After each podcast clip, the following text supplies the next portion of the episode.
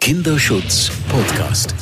Wir hören von den Menschen, die Kinder und Jugendliche schätzen, schützen und stärken.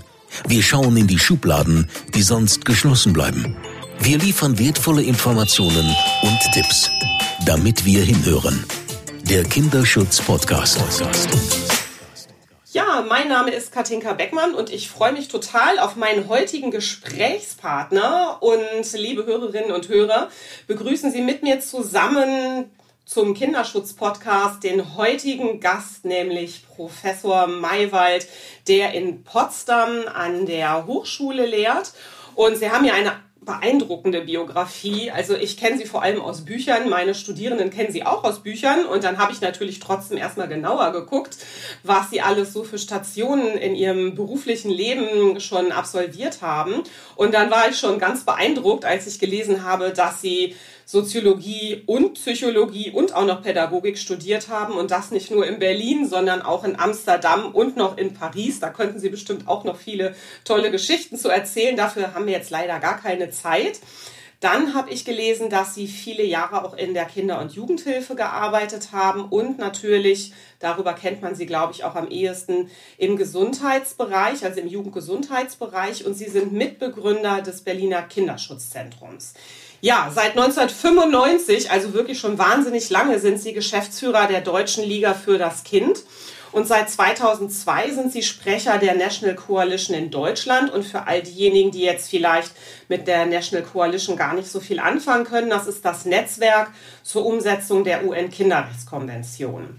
Ja, seit 2011 lehren Sie, wenn ich das richtig äh, gelesen habe, an der Fachhochschule in Potsdam und seit 2019 sind Sie Mitglied im Bundesjugendkuratorium. Herr Maywald, meine allererste Frage, ich bin ja sehr neugierig und ich habe ja auch viele Jahre im Krisenzentrum für gewaltgeschädigte Kinder in Düsseldorf gearbeitet, die dem Kinderschutzdienst oder der Kinderschutzambulanz dort angeschlossen ist. Und deswegen würde ich Sie gerne erstmal fragen, was hat Sie und einige andere denn eigentlich vor so vielen Jahren dazu bewegt, ähm, das Kinderschutzzentrum in Berlin zu gründen? Nun ja, zunächst einmal gab es generell ein Engagement, jedenfalls äh, bei mir, für die Interessen, für die Bedürfnisse, wie ich dann später gelernt habe, für die Rechte von Kindern. Und da gibt es natürlich immer auch gewisse biografische Bezüge, die kann man ja nicht ausblenden, ähm, aber auch Bezüge, die, glaube ich, viele Kinder betreffen. Ich gehe davon aus, dass Kinder so etwas haben wie einen Sense for Justice, ein Gefühl für Gerechtigkeit. Sie wissen noch nichts über Kinderrechte, ein kleines, ein junges Kind, ein ein, zwei, dreijähriges, aber es hat doch so etwas wie ein Gefühl für Fairness. Was ist okay? Was ist nicht okay. Und da könnte ich eine Menge davon erzählen. Also zumindest äh, etwas, an das ich mich noch erinnern kann, war meine Grundschulzeit. Wir hatten tatsächlich zumindest einen Lehrer, der noch ähm, Kinder mit dem Tatzenstock geschlagen hat. Das war damals in den ähm, äh, 1960er Jahren. Ich bin in Baden-Württemberg zur Schule gegangen, tatsächlich sogar noch erlaubt, denn äh, die Prügelstrafe in den Schulen wurde in äh, Baden-Württemberg erst Anfang der 1970er Jahre verboten. Und ich erinnere mich sehr gut, ähm, äh, Kinder fressen ja immer was aus und ähm, dann musste dasjenige Kind, was eben irgendwas verbockt hatte, vor der versammelten Klasse nach vorne treten. Und das war übrigens das Schlimme. Das ähm, Üble war weniger der körperliche Schmerz. Das war so ein kleines Ziepen, wenn man mit einem solchen Tatzenstock geschlagen wird. Aber die seelische Verletzung, die Beschämung, vor den anderen Kindern nach vorne treten zu müssen. Hinten kicherte es und selber hatte man natürlich Angst und zog die Hand erstmal zurück. Dann hielt der Lehrer die Hand fest und äh, man bekam diese vier, fünf Tatzenschläge. Das fand ich damals schon als Kind einfach nicht okay. Ich hatte ein bisschen Glück, meine Mutter war Erzieherin, das heißt, sie hat mich auch darin bestärkt, dass das nicht in Ordnung ist. Ähm, später gab es dann weitere so Schlüsselerlebnisse. Ich würde eines noch nennen wollen, da war ich dann schon weit erwachsen und habe an meiner Dissertation gearbeitet und die UN-Kinderrechtskonvention trat gerade in Kraft oder war in Kraft getreten. Und äh, ich hatte mich mit dem Thema Trennung und Scheidung beschäftigt in meiner Arbeit und musste dann feststellen, das war noch vor der großen Kindschaftsrechtsreform 1998, dass nämlich Kinder in Deutschland nach Trennung, Scheidung der Eltern kein Recht hatten auf Kontakt zu beiden Elternteilen. Das fand ich sowas von unmöglich, also auch emotional gar nicht äh, nachvollziehbar. Und das hat dann doch äh, sehr dazu geführt, dass ich mich nicht allein für den Schutz von Kindern, sondern tatsächlich umfassend für die Rechte von Kindern interessiert und dann noch eingesetzt habe. Übrigens bis heute, ich bin ja kein Jurist, äh, aber ich finde Recht so wichtig, dass wir es nicht allein den Juristinnen und Juristen überlassen sollten. Denn Rechte haben ja auch etwas mit Werten, mit gesellschaftlichem Bewusstsein zu tun und übrigens ja auch damit, dass es gar nicht nur um geschriebenes, feststehendes Recht geht. Gerade im kindschaftsrechtlichen Bereich äh, haben wir unglaublich dynamische Entwicklung. Das heißt, das, was vor 20 Jahren noch Recht war, ist es jetzt gar nicht mehr.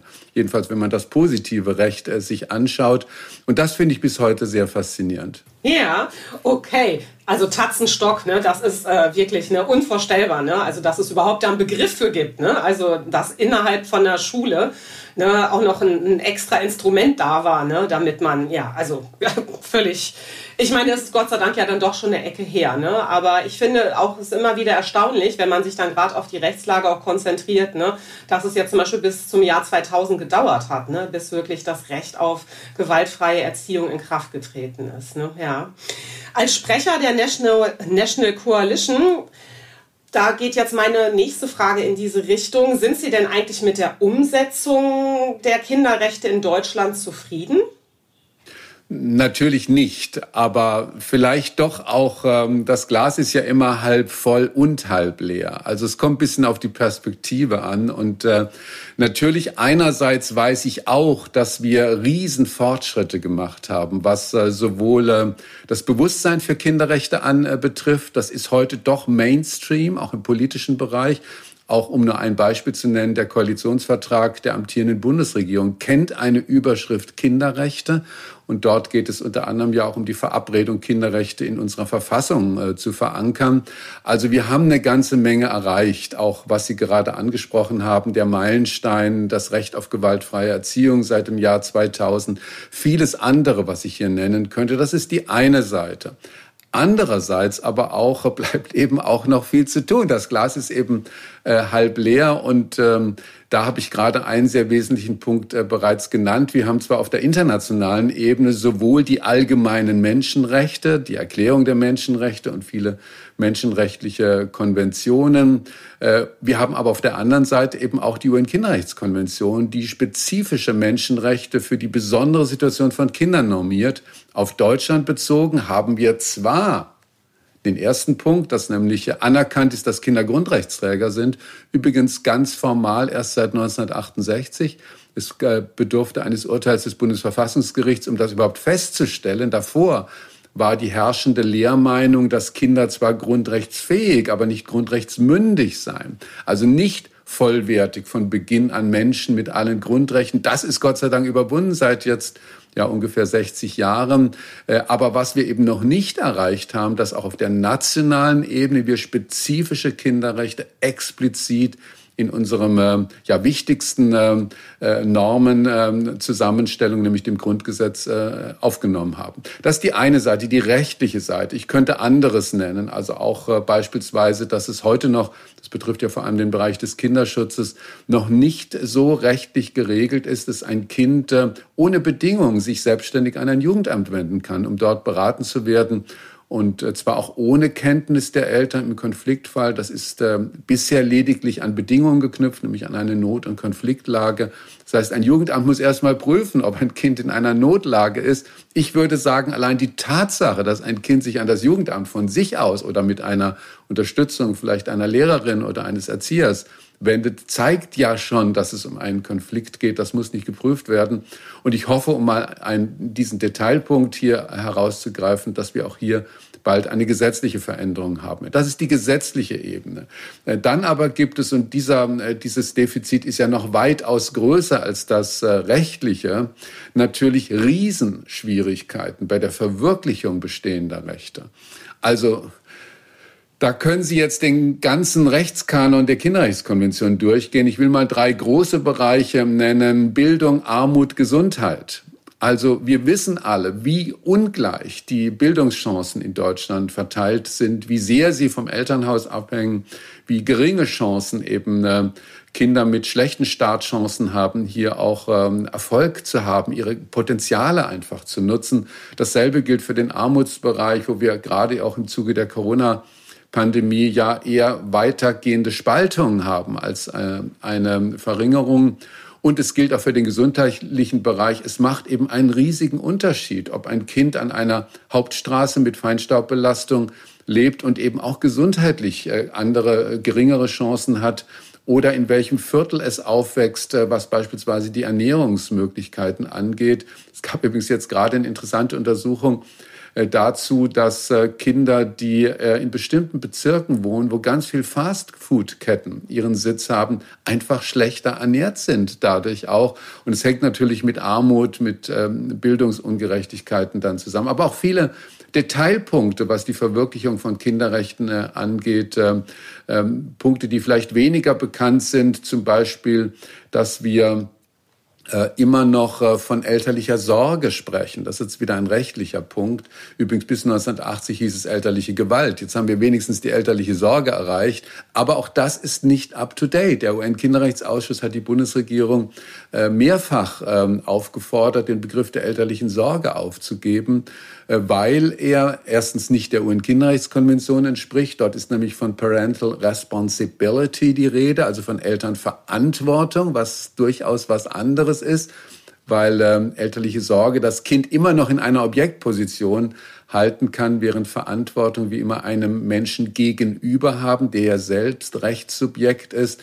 Also selbst äh, in vielen Detailpunkten gibt es noch äh, sehr, sehr großen äh, Reformbedarf. Und um einen letzten Punkt noch zu nennen, neben der rechtlichen Verankerung und der tatsächlichen Verwirklichung gibt es einen dritten Punkt, dass nämlich Kinderrechte einfach noch viel zu wenig bekannt sind und vor allem auch bei den Kindern zu wenig bekannt sind. Es gibt einen eigenen Artikel 42 UN-Kinderrechtskonvention, der jedem Kind das Recht zuspricht, seine Rechte zu kennen. Fragen Sie mal Kinder, es gibt eine gewisse Kenntnis, aber es gibt eben auch sehr, sehr viele Kinder, die noch nie etwas davon gehört haben und leider auch nicht sicher sein können, dass sie zum Beispiel in der Kita oder in der Schule darüber informiert werden. Ja, das kann ich absolut bestätigen, weil ich in der Tat ja mit äh, dieser Thematik auch äh, in Kitas und in Schulen unterwegs bin und auch wenn ich Kinderuni mache, ne, das immer wieder auch durchkommt, ne, dass die meisten Kinder wirklich nicht wissen, welche Rechte sie schon seit so vielen Jahren eigentlich haben. Ne. Aber ich muss noch mal an einer Stelle nachhaken, weil ähm, das vielleicht auch jetzt für unsere äh, Zuhörerinnen und Zuhörer ähm, noch nicht so ganz klar ist, weil Sie haben an einer Stelle gesagt, dass Kinder ja auf jeden Fall Grundrechtsträger sind sind und das schon seit längerer Zeit. Warum müssen denn dann aber in Ihren Augen die Kinderrechte noch mal explizit ins Grundgesetz hinein? Das kann man dadurch sich vor Augen führen, dass wir, was das Verhältnis von Kindern und Erwachsenen betrifft, ja eine interessante doppelte äh, Bestimmung haben. Einerseits sind Kinder Menschen wie Erwachsene auch, natürlich, von Beginn an. Das heißt, es gibt ein Gleichheitsverhältnis. Das Kind ist ein Mensch, ich bin ein Mensch. Dieses Gleichheitsverhältnis kommt übrigens auch in dem pädagogischen Motto zum Ausdruck, Kindern auf Augenhöhe zu begegnen. Das ist ein sehr wichtiger Aspekt. Es gibt aber eben auch einen anderen. Pädagogisch gesprochen, Kinder sind keine kleinen Erwachsenen. Das heißt, wenn ich einem Kind begegne, muss mir auch immer klar sein, zum Beispiel als Pädagoge oder als Pädagogin, ich bin kein Kind, das Kind ist kein Erwachsener. Ich habe eine Verantwortung für das Kind. Das Kind hat nicht die gleiche Verantwortung mir gegenüber. Es ist kein partnerschaftliches Verhältnis, sondern übrigens auch ein Machtverhältnis. Und hier brauchen, weil eben Kinder strukturell hier, was Machtverhältnisse anbetrifft, benachteiligt sind, braucht es ein Gleichgewicht durch spezifische Kinderrechte die ähm, Kindern in die Lage versetzen, zum Beispiel besser geschützt zu werden, nehmen wir das Stichwort sexueller Missbrauch, die aber auch äh, bestimmte Beteiligungsrechte benötigen, die weit über das hinausgehen, was die Meinungsfreiheit ihnen zusichert. Was nützt einem einjährigen Kind die Meinungsfreiheit? Es kann nicht einen Anwalt sich holen, es kann nicht die Presse einschalten. Und deshalb sieht Artikel 12, um dieses Beispiel herauszugreifen, vor, dass das Kind, und zwar unabhängig vom Alter, nicht nur das Recht hat, seine Meinung, seine Sicht der, Dinge, der Dinge. Junge Kinder sprechen ja noch, in, noch nicht in ganzen Sätzen, sie können manchmal überhaupt noch nicht sprechen, sondern seine Sicht der Dinge, zum Beispiel durch äh, fröhlich sein, durch Weinen, durch äh, wie auch immer. Also die Mimik, Gestik, die Körpersprache eines Kindes drückt ja, die Signale des Kindes drücken ja etwas aus. Also einmal haben Sie das Recht, äh, diese Sicht äh, darzustellen, sich zu äußern. Sie haben aber auch das Recht, und das ist wirklich kindspezifisch, gehört zu werden. Und zwar nicht nur vor Gericht gehört zu werden, sondern überhaupt gehört zu werden von den Eltern, von den Fachkräften und so weiter. Und sie haben weiterhin das Recht, all das steht in Artikel 12 der Kinderrechtskonvention, dass ihre Sicht der Dinge angemessen, alters- und reife angemessen auch berücksichtigt wird. Also ein echtes Beteiligungsrecht. Und das würden wir bei Erwachsenen so nie formulieren müssen, weil sie eben ganz andere Möglichkeiten haben. Vielleicht auch noch als kleiner Denkanstoß. Wir haben diese Frage spezifischer Rechte auch in anderen Bereichen. Das wahrscheinlich bekannteste ist die Frage der Frauenrechte. Frauen sind Menschen. Wieso brauchen wir Frauenrechte? Naja, aber wir haben genau dieselbe Frage. Und ich bin der Auffassung, dass eben es auch im Falle von Frauen so ist, dass sie spezifische Machtungleichgewichte kennen, dass es spezifische Frauenbedürfnisse gibt, die eben auch rechtlich normiert werden müssen. Deswegen haben wir eine Frauenrechtskonvention und wir haben auch Frauenrechte im Grundgesetz. Also im Artikel 3 ist es ja sogar mit einer Förderverpflichtung des Staates äh, verbunden. Deshalb, so meine ich, bei Kindern liegt das auf der Hand, dass sie strukturell benachteiligt sind und weniger Möglichkeiten haben, braucht es eben auch spezifische, auf die Bedürfnisse von Kindern bezogene Kinderrechte. Hm, aber brauchen wir dann ähm, nicht auch noch vielleicht so eine Instanz wie einen Kinderbeauftragten, der dann auch darauf achtet, der oder die dann darauf achtet, dass das bestehende Rechtsinstrumentarium, was wir ja eigentlich, also auch zum Beispiel mit dem Kinder- und Jugendhilfegesetz ja sehr detailliert und seit vielen Jahren jetzt vorliegen haben, dass das endlich umgesetzt wird, also dass jemand darauf achtet, dass das bestehende ne, ich sag mal, an rechtlichen Rahmungen vorhandene Instrumentarium auch wirklich dann für die Kinder angewendet wird? Also Sie sprechen ja die ganze Frage des Monitorings, der Überwachung von Kinderrechten an, auf der einen Seite, aber auch die Frage von Beschwerdemöglichkeiten und ähm, Möglichkeiten für Kinder, sich auch an ähm, Erwachsene zu wenden, die sich für ihre Sache einsetzen.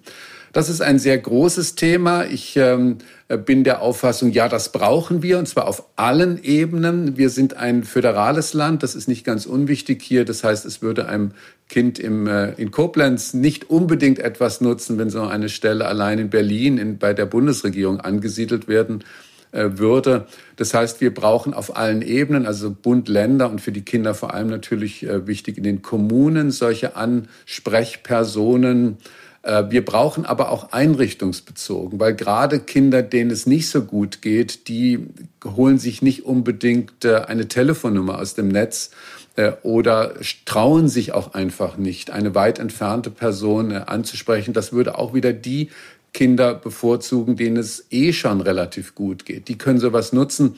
Ich glaube aber gerade für Kinder, die sich wenig äh, trauen und wenig äh, gut ausdrücken können, ist es wichtig, dass vor Ort in den Institutionen Ansprechpersonen vorhanden sind, in der Kita, in der Schule selbstverständlich, aber auch in der Kommune auf die eine oder andere Weise. Und ähm, das äh, muss sowohl ähm, eine advokatorische Tätigkeit sein, also dass diese Kinderbeauftragten, wie auch immer wir sie nennen, dann auch sich eigenständig für Kinderinteressen einsetzen, zum Beispiel auch ähm, gegenüber ähm, äh, der, der kommunalen Selbstverwaltung, aber auch, äh, dass sie Beschwerden entgegennehmen können. Und da ist noch sehr viel zu tun. Im Kinder- und Jugendhilfebereich haben wir einige Ansätze. Wir haben ja seit dem Bundeskinderschutzgesetz die Verpflichtung, Beschwerdeverfahren einzurichten, auch Beteiligungsmöglichkeiten. Aber wir haben noch nicht eine Verpflichtung, die ich mir sehr wünschen würde, äh, dass ähm, solche, ähm, solche Voraussetzungen weit über die Jugendhilfe hinaus, zum Beispiel auch im Bildungsbereich, im gesundheitlichen Bereich, im Sportbereich, äh, es gibt ja viele andere Orte, wo Kinder auch äh, sich aufhalten, verpflichtend sind. Und übrigens auch haben wir noch keine generelle Verpflichtung, dass Einrichtungsschutzkonzepte die ich übrigens als Kinderrechtsschutzkonzept, nicht nur als Gewaltschutzkonzepte verstehen würde. Ähm, ja, da, da äh, kommen wir gleich noch zu, genau, weil da, äh, ne, da würde ich gerne gleich noch mal äh, anders auch noch mal drauf zu sprechen kommen. Aber Vorher würde ich auch noch mal Bezug nehmen auf eine Sache, die Sie gerade auch schon in Bezug auf die Kinderrechtskonvention gesagt hatten. Ne, da hatten Sie auf den Bildungsbereich, ne, also auf das Recht auf Bildung und auch das Recht auf Gesundheit schon angesprochen. Und da würde mich auf jeden Fall jetzt noch mal interessieren. Ne, ich meine, jetzt haben wir seit einem Jahr die Pandemie auch bei uns in Deutschland. An welchen Punkten sehen Sie denn ganz gravierende Kinderrechtsverletzungen? Ja, ähm, das ist natürlich ein Thema, was auch mich in den letzten Wochen, Monaten sehr intensiv beschäftigt hat. Ganz kleine Korrekturen. Recht auf Gesundheit gibt es nicht, weil dann wäre ein Schnupfen eine Menschenrechtsverletzung. Das äh, gibt es leider nicht. Äh, aber es gibt das Recht in Artikel 24 auf bestmögliche Gesundheitsfürsorge. Das schon, dass Kinder also das Recht haben, bestmöglich versorgt zu sein, präventiv, aber auch äh, wenn es um Erkrankungen geht ähm, und äh, aber jetzt auf Ihre Frage bezogen, äh, zunächst einmal, es ist ja klar, nicht nur äh, Erwachsene, ganz besonders auch Kinder wurden in zahlreichen Rechten intensivst äh, eingeschränkt. Das ist ja auf der Hand liegend. Ich könnte jetzt äh, die Schulschließung, die Kita-Einschränkungen und so weiter nennen. Ich könnte die Sperrung von Spielplätzen, äh, die das, die Schließung von Schwimmbädern, Bildungseinrichtungen, Musikschulen und so weiter das wissen wir ja alle. Ähm, wobei wir hier auch zunächst einmal äh, immer, wenn es um kinderrechtliche Fragen geht, aufpassen müssen, weil Kinderrechte äh, im wirklichen Leben, und die Pandemie hat uns ja hier vor Augen geführt, was alles möglich ist, ähm, äh, üblicherweise in Abwägung gebracht werden müssen. Es gibt keine absoluten Rechte, also abgesehen von der Menschenwürde und von ein paar wenigen Rechten, die als absolut gelten, niemals eingeschränkt werden dürfen. Ähm, aber zum Beispiel das Recht äh, auf Bildung kann eben zugunsten anderer Rechte, zum Beispiel zugunsten des Gesundheitsschutzes, auch eingeschränkt werden. Natürlich nach strengen Verhältnismäßigkeitsmaßstäben und nur für den kürzest notwendigen Zeitraum, das ist klar. Aber generell ist es zunächst einmal nicht zu kritisieren, dass zugunsten eines anderen Rechtes, zum Beispiel, dass Kinder ja auch vor Ansteckungen geschützt werden oder dass sie andere anstecken könnten, Stichwort ältere Generation, äh, in ihren Rechten beschnitten werden, jedenfalls zeitweise und immer unter dem Gebot der Verhältnismäßigkeit. Das ist grundsätzlich nicht zu kritisieren. Und äh, ich vermute auch, dass viele dieser Maßnahmen, auch äh, die getroffen wurden, auch kinderrechtlichen Standards standhalten. Aber, und insoweit gibt es natürlich schon massive Kritik, ähm, es fällt auf, auf, dass die Interessen von Kindern generell, und zwar auf allen politischen Ebenen, auch auf Bundesebene, äh, überhaupt erst sehr spät in die Abwägung einbezogen worden sind. Also Stichwort äh, Kindeswohlvorrang, ähm, dass äh, manche Öffnungen vor Kitas und Schulen, vor allem während der ersten Zeit des ähm, dann sich lockernden Lockdowns äh, geöffnet worden sind, äh, dass vor allem Kinder auch gar nicht gehört worden sind kaum beteiligt worden sind auch nicht mit äh, Personen, die sich sehr, sehr gut schon äußern können, zum Beispiel mit Schülerinnensprechern. Äh, auf Landesebene gibt es äh, diese Vertretungen ja sogar, die wirklich super Vorschläge auch gemacht haben, aber in der Politik kaum oder gar kein Gehör gefunden haben. Es gibt auch andere Punkte, die ich hier nennen könnte auf ähm, der politischen Ebene. Beispielsweise ist es für mich bis heute unverständlich, warum die Kinderministerin oder Kinder- und Jugendministerin Frau Giffey nicht Mitglied des engeren Krisenkabinetts ist. Das heißt, eine ganze Generation mit ihren Interessen geht nicht in die politischen Entscheidungen mit dem Gewicht jedenfalls ein, das ihnen eigentlich zustehen müsste. Insofern habe ich natürlich heftige Kritik auch ähm, an der strukturellen Vernachlässigung von Kinderinteressen. Und hier übrigens nochmal der Hinweis, ich bin sicher, wenn wir Kinderrechte im Grundgesetz hätten, dann wäre das so einfach nicht mehr möglich. Ja, das ist, ich finde, nochmal ein ganz, ganz wichtiger Punkt. Und also, ne, dass diese strukturelle, ähm, ne, defizitäre ne, Lage, das finde ich, ist auch wirklich ja eigentlich unerträglich. Ne? Da waren Sie ja jetzt auch sehr klar. Und ich erinnere mich schon auch, dass auch sehr früh im März der Ethikrat und ähm, auch äh, ne, diverse Kinder ähm, Ärzteverbände sich gemeldet hatten und darauf hingewiesen haben, ne, dass ne, diese, ähm, ja, der Gesundheitsaspekt ja nicht nur auf frei von, äh, von, äh, von Corona ne, wirklich eingeengt werden darf, ne, sondern dass gerade ja auch psychosoziale Gesundheit ne, eine ganz, ganz wesentliche Rolle spielt. Und Ne, ich sag mal, das haben wir ja jetzt letzte Woche, ich glaube auch noch mal alle sehr deutlich gehört, ne, dass jedes dritte Kind wirklich ja auch ne, wirklich Auffälligkeiten zeigt, ne, psychosomatische Auffälligkeiten etc. Ja. Vielleicht, wenn ich darauf daran nochmal anknüpfen ja. kann. Ich fand das auch sehr interessant, dass ähm, Kinder zunächst einmal in der ersten Phase der Pandemie nur als äh, diejenigen gegolten haben, die verhindern, dass Arbeit und Familie zusammengebracht werden kann. Also um wieder vor allem die systemrele sogenannten systemrelevanten Berufe an die Arbeit zu bringen, hat man gemerkt, da gibt's ja noch Kinder, die irgendwie betreut werden müssen. Das war die, der erst, die erste Phase. Also Kinder wurden reduziert als Hindernisse bei der Vereinbarkeit Familie und Beruf. Es gab dann eine zweite Phase, wo Kinder als zu Bildende entdeckt worden sind. Also insbesondere die Schulöffnung und ähm, die Kita-Öffnung insoweit als Bildungsnachteile entstehen könnten in den Blick gekommen ist. Aber Sie haben natürlich völlig recht, Kinder sind nicht nur Schülerinnen und Schüler. Sie haben auch ganz andere Bedürfnisse, zum Beispiel eben auch die mit anderen Kindern zusammen zu sein, zu spielen, was so wichtig ist, auch für eine gesunde seelische Entwicklung. Und das lernen wir, also wir, meine ich jetzt als Gesellschaft insgesamt, eigentlich gerade erst in der ganzen Bedeutung ähm, äh, erkennen. Sie haben die psychischen Belastungen genannt, von denen ich auch ausgänge, ausgehe, dass sie sehr nachhaltig und langfristig auftreten werden. Sie haben ja gerade auch schon ähm, ganz richtig gesagt, dass die Schutzrechte von Kindern ja auch nochmal einen zentralen Stellenwert in der äh, UN-Kinderrechtskonvention einnehmen. Deswegen würde ich jetzt gerne nochmal auf diesen Bereich auch des Kinderschutzes schauen und da aber auf den, den Sie gerade auch schon ähm, angesprochen haben. Weil die meisten denken ja ne, bei Kinderschutz oder Gewalt gegen Kinder immer direkt oder sehr schnell, ähm, zumindest meiner Erfahrung nach, auf schädigende Familien, schädigende Eltern. Da denkt man vielleicht noch an externe äh, schlimme Täterinnen und Täter, aber es wird sehr wenig ähm, in meinen Augen darauf geschaut, dass wir ja auch in Einrichtungen, zum Beispiel in Kitas, aber auch in stationären Settings, Schulen, auch ja schädigende Fachkräfte haben. Und darüber haben sie, finde ich, 2019 ein sehr, sehr schönes Buch geschrieben, mit dem ich auch wirklich äh, viel arbeite in meinen Veranstaltungen.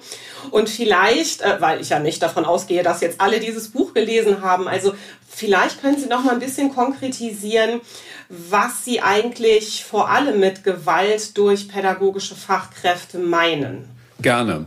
Äh, auch hier eine kleine Vorbemerkung. Wenn wir in Deutschland von Kinderschutz sprechen, meinen wir meistens Gewaltschutz. Ein kinderrechtliches Verständnis geht weit darüber hinaus. Also die Schutzrechte nach der UN-Kinderrechtskonvention beinhalten beispielsweise auch Unfallschutz, Medienschutz, ähm, Privatsphäre-Schutz, der auch in pädagogischen Einrichtungen sehr wichtig, Diskriminierungsschutz als das wichtigste Schutzrecht überhaupt. Also ich habe ein sehr breites Verständnis von Kinderschutzrechten, aber jetzt hier auf den Gewaltschutz äh, konzentriert, war mein Anlass auch, ähm, mich an dieses Buch zu machen. Ich war mit am Rundtisch der Bundesregierung gegen sexuellen Kindesmissbrauch von ähm, der ja diese skandalösen Vorfälle Anfang der 2010er Jahre thematisiert hat wo ja ähm, in vielen Fällen auch für mich bis dahin in diesem Ausmaß nicht vorstellbar äh, jahrzehntelang schwerster sexueller Missbrauch durch Fachkräfte ausgeübt worden ist. Ich habe mich irgendwann gefragt, warum sprechen wir eigentlich immer von den Heimen und von den Internaten, aber nicht von den Kitas oder den Schulen?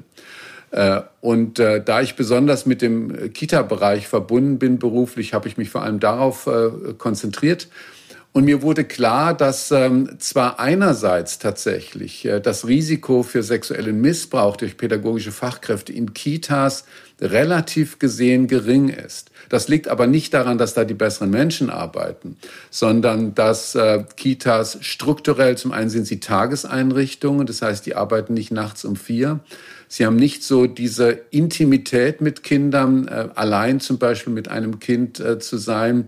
Äh, und sie haben eine relativ große soziale Kontrolle. Das heißt, sie sind wenig allein als Fachkraft und es gibt eine relativ große Transparenz. Aber Äh, das bedeutet nicht, dass es in den Kitas keine Gewalt gegen Kinder und nicht Fehlverhalten gibt, sondern vor allem auf andere Art und Weise und ganz vorne dran natürlich die seelische Gewalt gegen Kinder. Und dann hat, äh, habe ich mich näher mit diesem Thema beschäftigt, auch ähm, von vielen äh, Menschen, die in der Praxis dort tätig sind, erfahren, wie ähm, verbreitet eben auch Fehlverhaltensweisen ähm, sind, vor allem im seelischen Bereich, aber auch körperlich. Der äh, Essenszwang oder der Druck, äh, dass ein Kind kostet oder äh, etwas äh, aufisst, ist leider immer noch, auch heutzutage, wir haben jetzt gerade eine Untersuchung hier aus Potsdam, die das nochmals belegt, ein verbreitetes Phänomen. Und mir ging es darum, hier die Sensibilität zu wecken und natürlich vor allem positive Botschaften auszusenden, dass wir dieses Thema ernst nehmen müssen und dass wir an Verbesserungen äh, arbeiten sollten. Ja, also das, da bin ich total bei Ihnen. Also ein anderer großer Punkt ist ja auch oft die Schlafsituation. Ne? Also ich kenne auch ähm, Einrichtungen, da dürfen Kinder zum Beispiel ab dem dritten Jahr keinen Mittagsschlaf mehr machen, obwohl natürlich einige Kinder das durchaus gerne noch tun würden oder umgekehrt einige zum Schlafen gezwungen werden. Ne? Das sind, ich glaube, ähm, auch genau da so Bereiche, wo viele vielleicht gar nicht an Gewalt denken. Ne? Ähm, so, das hört sich erstmal, also Essenssituation oder Schlafen, das hört sich wahrscheinlich für viele auch noch gar nicht so schlimm an. Aber ja, also Ne, da sagen Sie auch, also da fängt Gewalt eigentlich an. Ja, ich, also ich finde das sehr schlimm für ein Kind. Ich habe übrigens sogar auch äh, selbst Erfahrungen damit. Ähm, Im Moment wird ja in Deutschland generell auch die Situation der sogenannte, sogenannten verschickten Kinder äh, debattiert. Äh, die viel Gewalt erfahren haben in den Erholungsheimen, die über die Krankenkassen in den 60er, 70er, noch 80er, 90er Jahren bezahlt worden sind. Ich habe selbst auch eine Erfahrung damit gemacht. Ich war auch einmal in einem solchen Heim. Ich glaube Gott sei Dank nicht in dem schlimmsten. Aber seitdem esse ich keinen Schokoladenkriespudding mehr, weil wir verdonnert und gezwungen worden sind, hier etwas zu essen, was mir einfach nicht geschmeckt hat. Und das ist sehr nachhaltig wirkend, so etwas. Also ich glaube, man darf das nicht kleinreden. Äh, auch Beschämungen von Kindern. Ich will Ihnen mal ein Beispiel geben, äh, das mir zugetragen worden ist, dass in einer Krippeneinrichtung ähm, ein Kind, äh, als die Gruppe gerade sich zu einem Ausflug aufmachen wollte, offensichtlich äh, die Windeln voll hatte und dann eben nochmal gewickelt werden musste. Natürlich eine nicht so nette Situation, weil alle müssen warten, weil das Kind muss nochmal gewickelt werden, aber aus Sicht dieses Kindes natürlich selbstverständlich. Äh, und ähm, das Ganze eskaliert in der Weise, dass die ähm, Erzieherin hier nicht gerade im Just ist, jetzt nochmal wickeln zu müssen und der Junge sich auch ein wenig dagegen sträubt und es dann zu einer kleinen Rangelei kommt. Das geht noch halbwegs glimpflich an, äh, aus. Aber dann, als die Erzieherin mit dem Jungen wieder zur Gruppe stößt, ähm, sie vor versammelter Kindergruppe sagt, hier kommt der kleine Hosenscheißer, wegen dem ihr alle so lange habt warten müssen. Und das ist Beschämung in Reinkultur. Das ist seelische Gewalt, die eben sehr nachhaltig Kinder äh, beeinträchtigen kann. Und gerade diese vielleicht gar nicht immer so schnell auffallenden Punkte, dafür sollten wir Sensibilität äh, bekommen und natürlich äh, auch äh, etwas tun, dass so etwas nicht mehr vorkommt. Vielleicht wäre es ganz spannend, wenn man auch, ähm, ne, ich überlege gerade, ob ich demnächst einfach mal immer frage, ob es auch so etwas gibt, was man gar nicht gerne mag, weil das, was Sie mit Ihrem Schokopudding beschreiben, das ist bei mir der Honig, ne? Also genau, ne? Und dass das vielleicht, ich glaube, auch einen ganz guten Erklärungs- äh, oder überhaupt einen Zugang ne, zu, zu dieser Dimension von, von Gewalt, ne? Auch einfach nochmal schafft. Ja, finde ich ganz spannend. Und ja, Beschämung ist, glaube ich, etwas, ne, was ich, was ich wirklich in ganz vielen Feldern, ne, auch zum Beispiel im schulischen Bereich, aber ich glaube auch manchmal im Freizeitbereich, ne, also im Jugendfreizeitbereich durchaus durchzieht. Ja. Sie hatten gerade auch schon angesprochen, wir kommen jetzt auch langsam auf die Zielgerade, dass es äh, mit den Kinderschutzkonzepten in Einrichtungen ja auch immer noch nicht, ich sag mal, wirklich optimal läuft. Wie erklären Sie sich das? Nun ja, es macht äh, Arbeit. Es ist nicht immer gleich nur vergnüglich, sich auch äh, mit äh, möglichen eigenen Fehlern und äh, auch Fehlverhaltensweisen äh, auseinanderzusetzen. Das erfordert Anstrengung. Es ist auch noch äh, ein gewisser Tabubereich in vielen Einrichtungen. Ähm, insofern ist die Bereitschaft nicht von vornherein äh, da, aber mir fehlen auch die klaren gesetzlichen Vorgaben. Ich glaube, dass wir hier mit Freiwilligkeit alleine nicht weiterkommen, sondern dass äh, ich darauf hoffe, äh, dass im Zuge weiterer Reformen des Kinder- und Jugendhilfegesetzes SGB VIII hier auch Verpflichtungen äh, gesetzlich verankert werden, dass Einrichtungen solche Schutzkonzepte erbringen müssen. Und übrigens nicht nur im Bereich der Kinder- und Jugendhilfe. Ich sagte schon, ich wünsche mir das auch für den Sport, für die, den Bildungs-, also den Schulbereich, ähm, für den äh, musischen Bereich und so weiter, eben überall dort, wo Kinder im Alltag sich aufhalten. Mhm. Aber ich muss jetzt nochmal nachfragen, weil wir haben ja durch das Bundeskinderschutzgesetz auch den 8b bekommen, ne? also auch das, äh, ne, das Beteiligungs- und Beschwerderecht von Kindern ja nochmal anders aufgegriffen hat. Ähm, also sind dadurch denn nicht die Einrichtungen schon längst verpflichtet, auch genau dieses Beschwerderecht auch umzusetzen und das auch konzeptionell dann, ne, also koppelt mit der Betriebserlaubnis vorzuhalten? Ja, aber Beschwerdeverfahren und Beteiligungsmöglichkeiten sind ja nur ein Bestandteil eines Schutzkonzepts. Äh, die Verpflichtung, umfassend ein Schutzkonzept mit von der Risikoanalyse bis äh, zu den Interventions-, also Notfallplänen, Zusammenarbeit mit Fachberatungsstellen und so weiter. Diese vielen Punkte sind eben dort nicht enthalten. Also es ist eine halbherzige Reform gewesen, äh, die dringend ausbaufähig und ausbaunotwendig ist. 99 Sekunden für den Kinderschutz. Was muss sich ändern? Also auf den sogenannten institutionellen Kinderschutz, über den wir ja gerade gesprochen haben, bezogen würde ich sagen, dass äh, keine Fachkraft mehr davon ausgehen sollte, dass das in seinem oder ihrem Arbeitsbereich nicht vorkommt. Das ist eigentlich der erste Fehler, den man machen kann. Und der zweite Punkt, den ich nennen würde, ich glaube, wir sollten bei uns selber anfangen. Jeder Beruf ist mit ähm, Fehlerhaftigkeit verbunden. Auch ich mache Fehler im Alltag. Entscheidend ist, dass wir sie uns äh, anschauen, äh, dass wir den Austausch mit anderen hier haben und natürlich, dass wir daran arbeiten, sie auch zukünftig zu vermeiden. Ja, wunderbar. Vielen Dank, Herr Maywald, für Ihre Zeit. Das war total interessant für mich und ich bin überzeugt auch für ganz viele unserer Hörerinnen und Hörer. Danke, dass Sie hingehört haben. Das war der Kinderschutz-Podcast der Deutschen Kinderschutzstiftung Hänsel und Gretel mit Katinka Beckmann. Damit wir alle besser hinhören und mehr verstehen. Wollen Sie mehr hinhören?